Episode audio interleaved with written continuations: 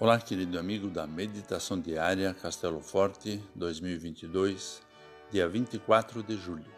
Hoje vou ler o texto de Daniel Eduardo Conte com o título Bênção para bons e maus. E aproximando-se, Abraão perguntou: Será que vais destruir o justo com o ímpio? Conforme o livro de Gênesis 18, versículo 23. Abraão devia estar bem informado sobre a maldade em Sodoma e Gomorra. Deus disse que iria descer e ver se as maldades praticadas em Sodoma e Gomorra correspondiam de fato às denúncias. Mas a própria pergunta de Abraão indica que ele já imaginava aquilo que Deus veria e o que ele faria como resposta.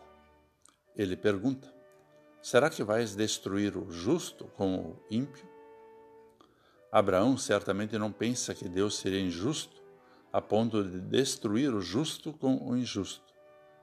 Mas também está certo de que Deus não deixa barato a maldade que se pratica.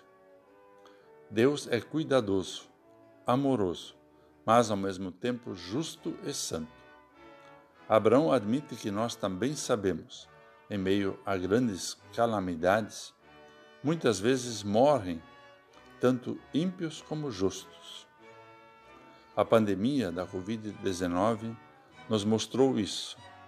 Tristemente, testemunhamos que a mortandade não faz distinção entre bons e maus.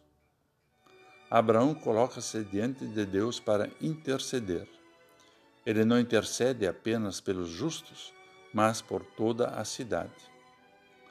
Uma pessoa que recebeu abundante misericórdia quer assegurar misericórdia também para outros. Também somos convidados a considerar a abundante misericórdia derramada sobre nós e desejar a mesma misericórdia para outros, sem distinção. Em Jesus, Deus demonstrou o seu amor e a sua justiça. Jesus foi entregue pelos nossos pecados. Ele morreu em nosso lugar. O justo pelo injusto. Sejamos menos seletivos em relação a bons e maus.